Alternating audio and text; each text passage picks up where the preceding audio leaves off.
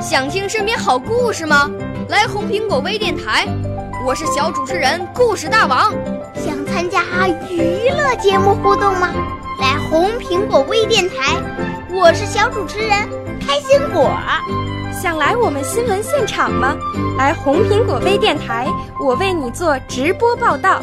想有个机会脱口秀吗？来红苹果微电台，我带你在精彩栏目中互动开讲。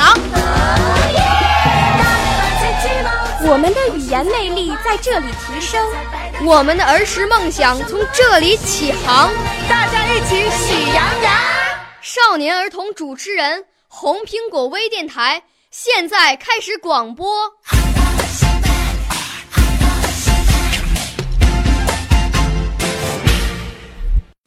大家好，我叫童浩田，来自福建省。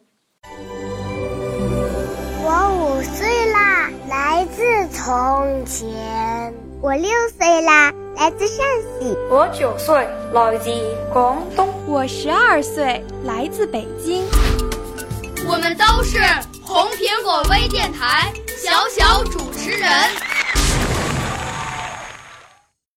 我在网上跟刘老师学朗诵快两年了，很高兴来这展示。在今天的才艺新天地栏目中，我给大家朗诵《旺仔牛奶奇遇记》，希望大家喜欢。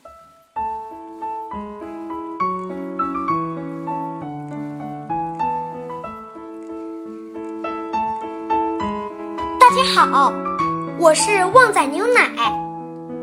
我的家在超市的货架上，我有一大群姐妹。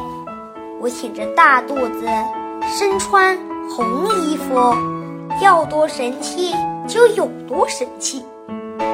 现在最重要的是等待我的主人。幸运的是，我终于被一个小女孩带走了。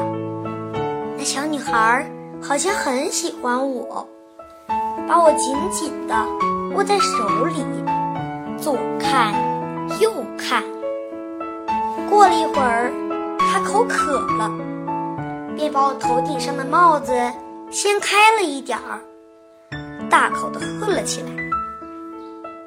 我看着体内的牛奶正在一点一点的减少，心里又高兴又悲伤。高兴的是，我终于可以为人类服务了；悲伤的是，只要我体内的牛奶一喝光，我就得和垃圾作伴了。唉。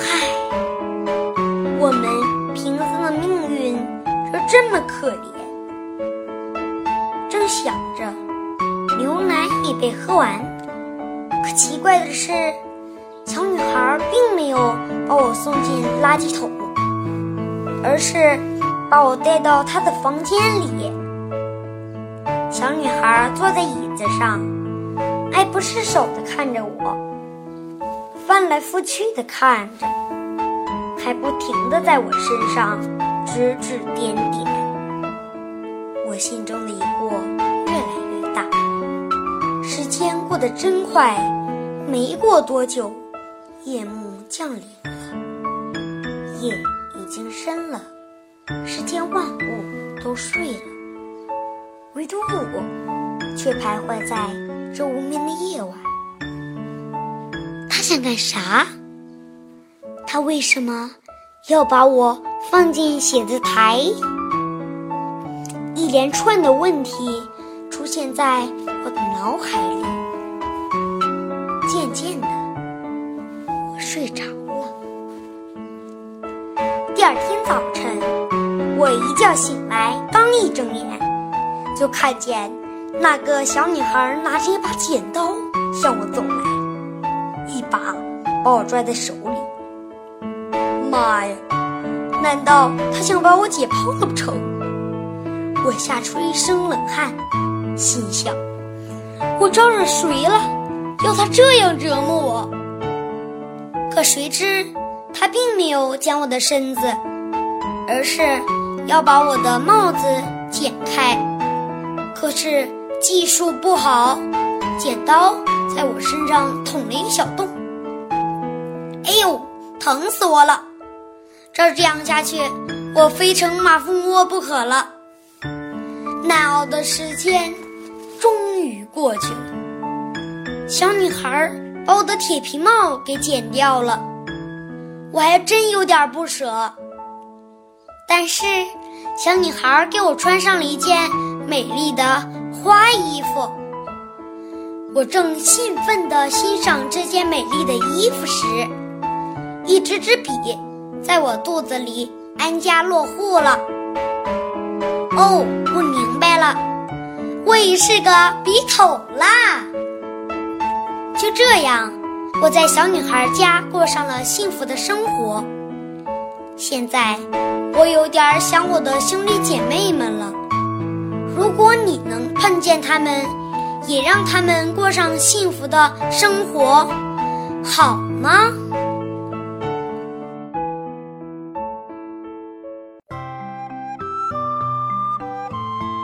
谢谢大家收听，我的指导老师是刘淑凤老师。